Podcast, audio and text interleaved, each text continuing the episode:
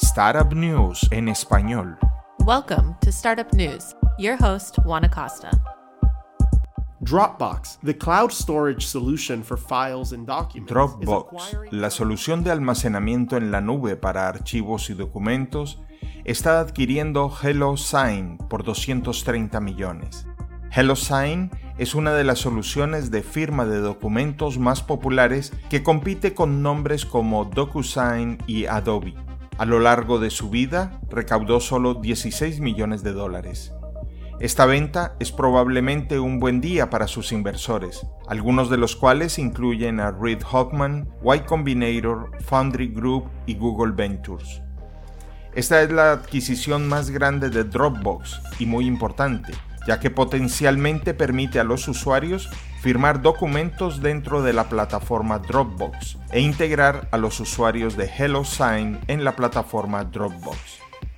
HelloSign continuará siendo un producto independiente y utilizará los recursos de Dropbox para expandir y desarrollar características más robustas.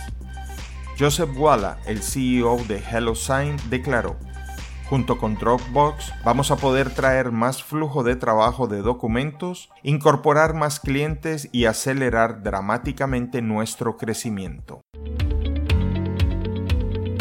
Si está trabajando en una startup en la que combinan el deporte, los medios de comunicación y el entretenimiento, probablemente le gustará el hecho de que Sapphire Ventures una empresa de capital de riesgo de tecnología que invierte en compañías en etapa de crecimiento y fondos de riesgo en etapa temprana, lanzó Sapphire Sports para invertir 115 millones de dólares en startups deportivas en etapas iniciales.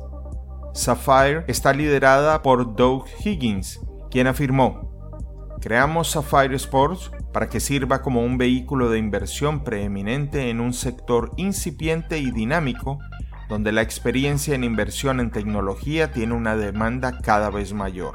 En asociación con algunos de los propietarios de equipos y marcas deportivas más innovadoras del mundo, estamos llevando la experiencia de inversión de Sapphire Ventures al mercado deportivo mundial. Uno de mis productos favoritos, Script, anunció que superó el millón de suscriptores. Script le permite acceder a miles de libros, audiolibros, documentos e incluso partituras por una tarifa mensual de 8 dólares con 99 centavos. El último audiolibro que escuché en la plataforma fue 12 reglas para vivir de Jordan Peterson. Lo recomiendo ampliamente.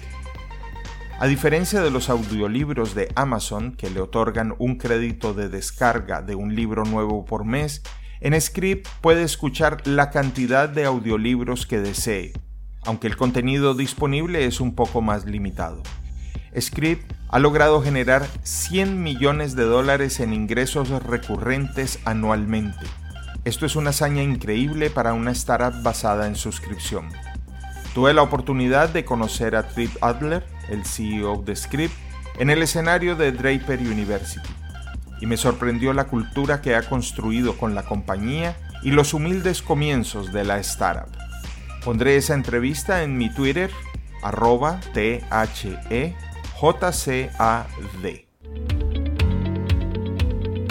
Nos encontramos pronto con más noticias de startups y tecnología.